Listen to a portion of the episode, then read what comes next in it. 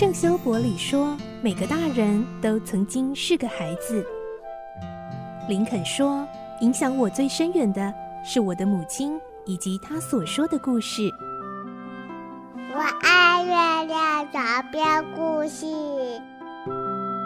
晚安，月亮床边故事。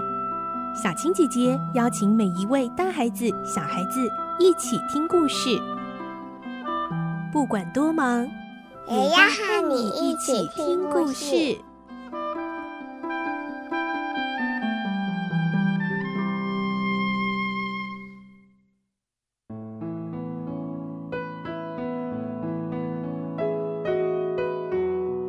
晚安，欢迎你和我们一起听故事。我是小青姐姐，我们继续来听《动物农庄》的故事。今天是第六集，我们会听到动物们脱离人类之后，个个自由自在的过日子，不用工作，不用生产。不过拿破仑觉得这样下去不行，于是就颁布了七条戒律，要动物们严格遵守。来听今天的故事。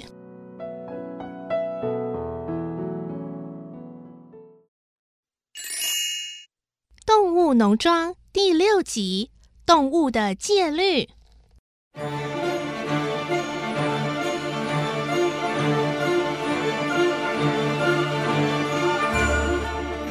拿破仑又回到农具室，拿来一把梯子，竖在谷仓的墙上，说：“各位同志，这一阵子啊，我们共同研究出一套动物行为规范，特别定下了七条戒律。”现在啊，就请雪球帮忙一条一条记下来。雪球费劲地爬上梯子，认真地把七条戒律写在墙上。一，凡是用两条腿走路的人都是敌人。二，凡是用四条腿走路的或是有翅膀的都是朋友。三，动物不可以穿衣服。四。动物不可以睡在床上。五，动物不可以喝酒。六，动物不可以杀害同类。七，动物都是平等的。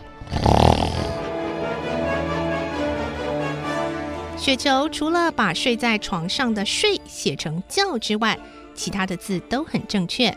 拿破仑说。这七戒啊，是动物农庄永远不变的法律，大家都要牢牢记住哦。雪球带领大家一条一条的念，遇到动物们不懂的地方，他还不厌其烦地详加解说。所有动物都认为这几条戒律非常符合动物的特性。猫咪说：“喵，好麻烦哦，知道就好，我才不背呢。”狗儿叫。汪汪哦，难怪人家叫你懒猫，这么容易的事情都嫌麻烦，你还能做什么啊？嗯，我能帮忙收牧草啊。嗯。说完，他伸个懒腰，就想趴下来睡觉。狗儿看不过去，举起前腿想给他一个教训，吓得他竖起背脊的毛，尖声大叫：“喵！你不可以伤害同类呀啊！”猫咪一溜烟跑了，狗儿在后头追喊：“汪汪汪！你还跑？吼！汪！不回来工作，想去哪里啊？回来！汪汪汪！”其他动物像看戏一样笑成一团。拿破仑说：“够了，够了，别再闹了，工作吧。”雪球丢下毛刷，登高一呼：“走吧，我们一定要做的比宙斯先生他们还快。”这时，三头母牛焦急的哞哞叫：“ 请要爆炸了，快帮忙啊！”原来他们已经将近两天没有挤奶了。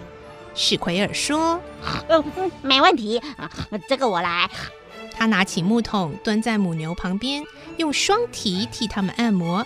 一会儿就挤出五桶冒着泡沫的鲜奶，所有动物们看得兴味十足，纷纷叫好：“好，好厉害！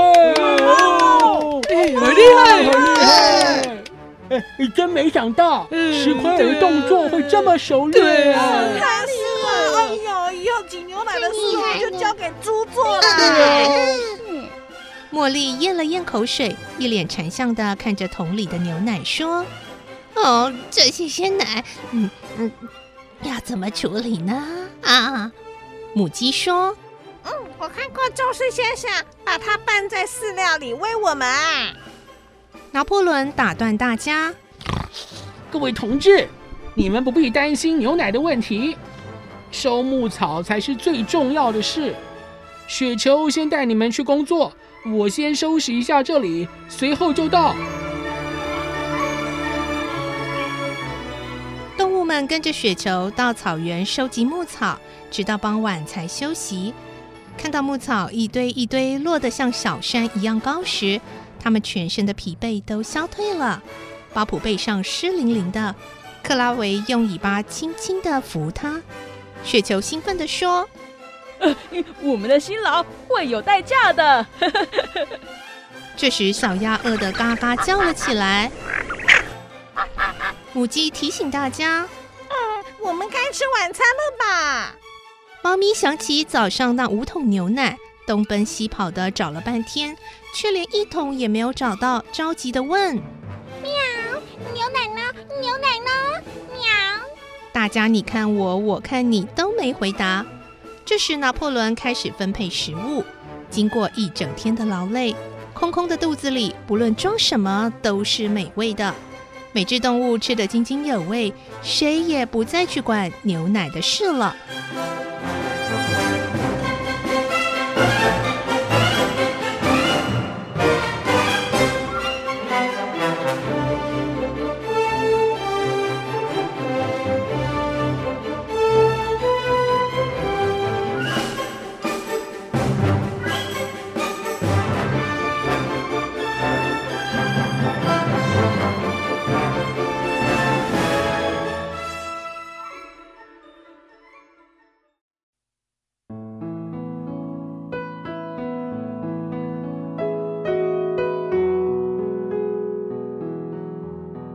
今天的故事就先听到这里喽，明天再继续来听动物农庄的故事。我是小青姐姐，祝你有个好梦，晚安，拜拜。小朋友要睡觉了，晚安。